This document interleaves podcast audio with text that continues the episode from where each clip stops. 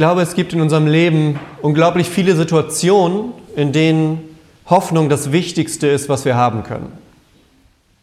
Denn Hoffnung ist das, was uns in den dunklen Momenten tragen kann. Es ist sowas wie ein innerer Widerstand gegen Traurigkeit, gegen Verzweiflung, gegen Schmerz. Und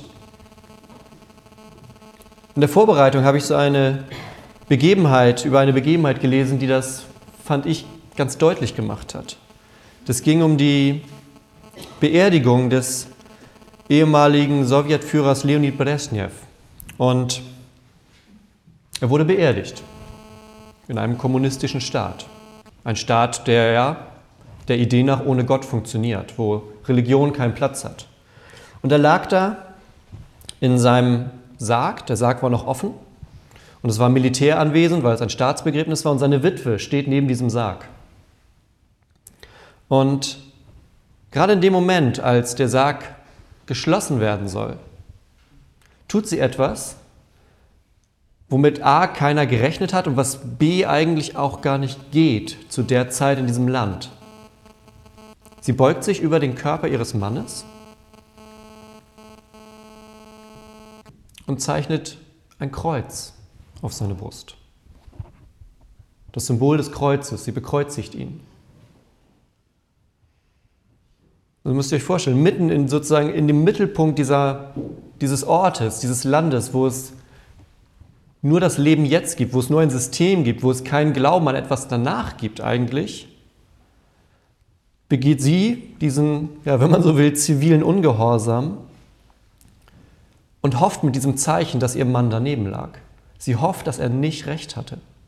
Sie hofft, dass da jetzt noch mehr kommt, dass noch mehr ist nach diesem Leben auf dieser Welt. Sie hofft, dass an dieser Jesus-Geschichte ja, dass es eben mehr ist als bloß eine Geschichte und dass das, was da passiert ist, eine Bedeutung für ihren Mann haben kann, der jetzt gestorben ist. Ich glaube, das drückt Hoffnung aus in diesem Moment, wo es in diesem ganzen System eigentlich nichts geben kann, was über diesen Punkt, ein Mensch ist gestorben, hinausgehen soll, dass da in einem Menschen aufkeimt, aber es gibt da doch dieses eine, dieses mit dem Kreuz, da muss doch noch mehr sein. Ich glaube, die Wahrheit ist, wenn es um Trauer und Verlust geht, dann leben wir in so einer gewissen ja, Ungewissheit. Wir kennen die allerletzten Antworten nicht, weil wir sie selbst noch nicht erlebt haben, weil wir hier leben. Und es gibt deshalb auch nicht den einen richtigen Weg für den Umgang, sondern es gibt verschiedene Wege, die verschiedenen Menschen verschieden gut tun um mit Verlust umzugehen. Es sind verschiedene Arten der Hoffnung. Natürlich, wir können biologische Aspekte aufzählen, wenn ein Mensch stirbt, aber das erklärt ja nicht, was passiert, wenn ein Mensch stirbt. Was passiert dann noch? Was ist mit unserer Seele? Wir können sie nicht messen, aber wir wissen, dass sie da ist. Das, was diesen Menschen besonders macht. Das, was uns ihn jetzt vermissen lässt. Und in der Bibel gibt es Paulus. Paulus steht mit seinen Gemeinden immer in Briefkontakt. Und die stellen ihm Fragen. Und es gibt eine Gemeinde in Thessaloniki und die stellen sich genau diese Frage. Die fragen sich, was passiert, wenn wir sterben? Und ihr seht, das ist 2000 Jahre her und wir haben immer noch die gleichen Fragen. Die Situation ist, die Menschen in diesem Ort sind Christen geworden und es passiert zum ersten Mal, dass Christen sterben. Das ist der Anfang der Kirche, das gab es vorher noch nicht. Die ersten Menschen, die Christen geworden sind, sterben. Und die anderen, ihre Freunde, ihre Familien fragen sich, okay, was passiert jetzt? Kommen die nach drei Tagen wieder? Ist das wie mit Jesus? Was passiert da? Und Paulus versucht dann, das Unerklärliche zu erklären. Was passiert, wenn wir sterben? Und er antwortet im 1. Thessalonicher Kapitel 4. Da schreibt er, wir wollen euch aber, Brüder und Schwestern, nicht im Ungewissen lassen über die, die da schlafen, damit ihr nicht traurig seid wie die anderen, die keine Hoffnung haben. So fängt er seine Erklärung an. Er vergleicht Sterben mit einem Einschlafen. Das ist ein Bild, da liegt ein gewisser Friede drin, finde ich. Und es soll uns so einen ersten Hinweis geben auf diesem Weg des Verstehens. Sterben ist vergleichbar. Es ist kein Schlaf, aber es ist vergleichbar mit einem Einschlafen, mit einer Ruhe, mit einem auch von der Umgebung abgeschottet sein. So beginnt seine Erklärung dessen, was passiert, wenn wir sterben, wo liegt unsere Hoffnung. Und ich glaube, es gibt vieles, was wir Menschen über den Tod glauben, was aber, wenn man es unter diesem Aspekt näher betrachtet, glaube ich, nicht stimmen kann, weil es nämlich hoffnungslos ist. Paulus sagt, es ist wie ein Einschlafen und wir müssen nicht traurig sein, weil es Hoffnung gibt. Und ich glaube, es gibt Dinge, die denken wir über den Tod, die machen uns hoffnungslos. Es gibt Menschen, die glauben, dass wir nach dem Tod einfach im Nichts verschwinden. Christen halten dagegen, nein, das Leben, was kommt, ist positiv. Das ist nicht nur ein Nichts, sondern das ist was, was besser ist noch. Eine positive Wendung. Und auch für Menschen, die schon ein positives Leben haben, kommt danach noch mehr. Es ist die Vorstellung, dass wir uns im Kosmos auflösen oder Geister werden auch da sagt Paulus, nein, es ist mehr noch, es ist eine größere Hoffnung als das. Ein Vers weiter gibt er nämlich die Antwort. Er sagt, denn wenn wir glauben, dass Jesus gestorben und auferstanden ist, so wird Gott auch die, die entschlafen sind, durch Jesus mit ihm führen. Vielleicht stellt euch dieses Bild vor. Mir hilft es manchmal, wenn ich dabei die Augen schließe. Ein Mensch stirbt. Und Paulus vergleicht das wie mit einem Schlaf. Er sagt, das ist wie ein Schlafen. Man ist erstmal entfernt von dieser Welt und es ist eine Ruhe da. Und dann sagt er, dass Gott die, die entschlafen sind, durch Jesus zu ihm führt. Ich stelle mir das dann, es ist vielleicht ein bisschen kindlich, aber ich stelle mir das dann tatsächlich so vor, dass Jesus einen verstorbenen Menschen sozusagen in diesem Bild wieder aufweckt, ihn mitnimmt und zu Gott bringt. Also ein ein Bild des Nachhausekommens. Ihr kennt die Geschichte vom verlorenen Sohn. Da wird jemand empfangen, der lange nicht da war. Und der wird mit Freude empfangen, mit einem Fest empfangen. Und ich glaube, dass, auch wenn es in der Geschichte gar nicht um Sterben geht, aber ich glaube, dass da auch so ein kleiner Hinweis für uns drin ist, wie es ist, wenn wir zu Gott kommen. Das ist ein positiver, ein hoffnungsvoller, ein, ein freudevoller Moment.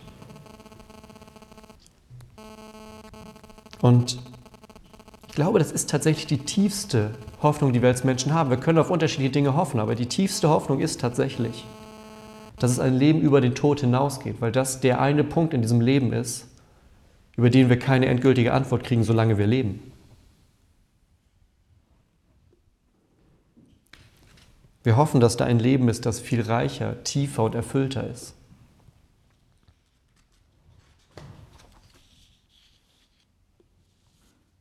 Und Jesus hat immer wieder auf seinem Weg innegehalten und mal offen und mal verdeckter darüber gesprochen. Es gibt die eine Begegnung, die sehr offensichtlich ist tatsächlich. Er sagt einmal diesen Satz, ich bin der Weg, die Wahrheit und das Leben. Den kennt man, glaube ich. Das ist ein relativ bekannter Ausspruch von ihm. Ich bin der Weg, die Wahrheit und das Leben. Und er sagt später nochmal einen Satz, der so ähnlich ist, aber der noch eine kleine Nuance mehr hat. Er sagt, ich bin die Auferstehung und das Leben.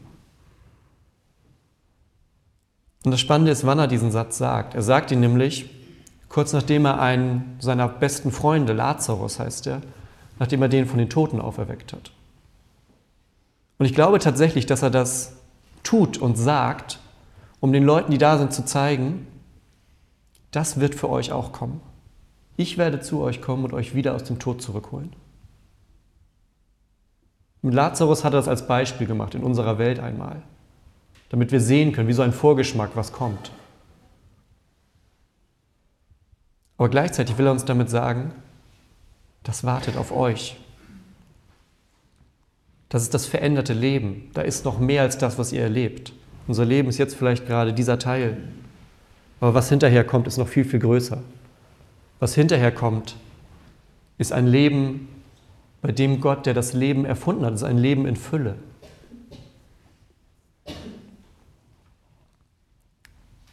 Es gab vor ein paar hundert Jahren einen, einen Pastor, John Owen hieß der, ein sehr frommer Mann und der lag im Bett, er war kurz vor dem Tod, er hat es gemerkt, er war alt und hat gemerkt, dass die Lebenskraft langsam weniger wird.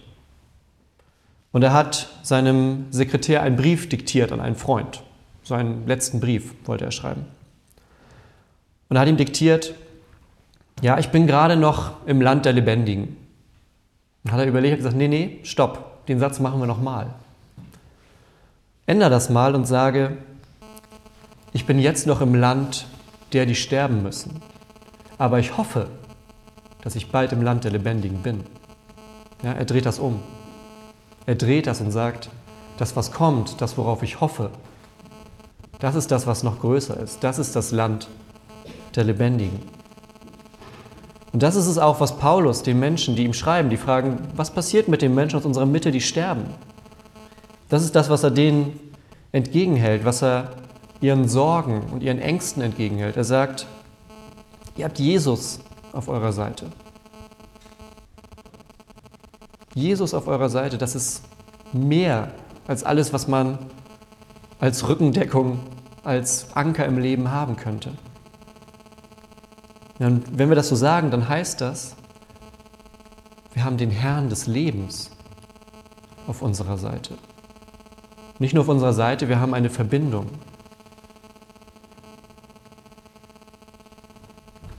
Auf jeder, auf jeder Beerdigung, die wir gemeinsam dieses Jahr gemacht haben, im vergangenen Jahr gemacht haben.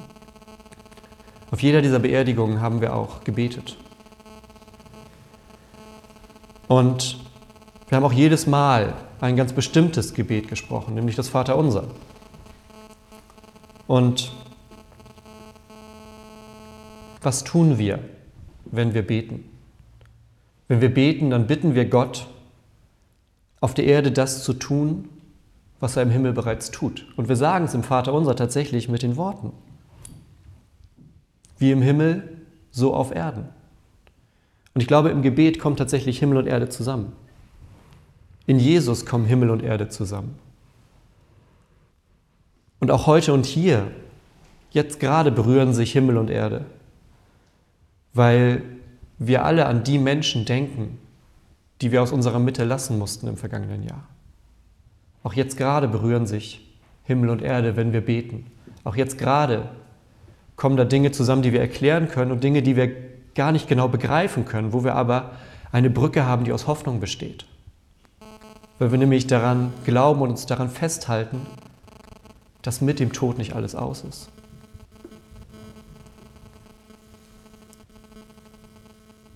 Und Jesus wusste das, dass wir in diese Situationen kommen. Deshalb hat er so Dinge gemacht, wie gesagt, ich bin die Auferstehung und das Leben. Er hat uns einen Hinweis darauf gegeben, was kommt. Weil er uns damit zeigen wollte, ihr dürft diese Hoffnung haben. Das ist keine Fantasie oder ein guter Wunsch oder was auch immer, sondern das ist was, woran ihr euch festhalten dürft. Und wenn das jetzt so ein bisschen mysteriös klingt, dann liegt das daran, weil es das auch ist. Weil das ein Punkt des Lebens ist, den wir nicht erklären können. Ja, wenn das so ein bisschen übernatürlich klingt, dann liegt das auch daran, weil es das ist. Weil da nämlich das, was wir im Alltäglichen mit 1, 2, 3 im Leben erklären können, das funktioniert dann nicht mehr, weil wir uns mit dem Tod beschäftigen müssen und mit dem, was danach kommt.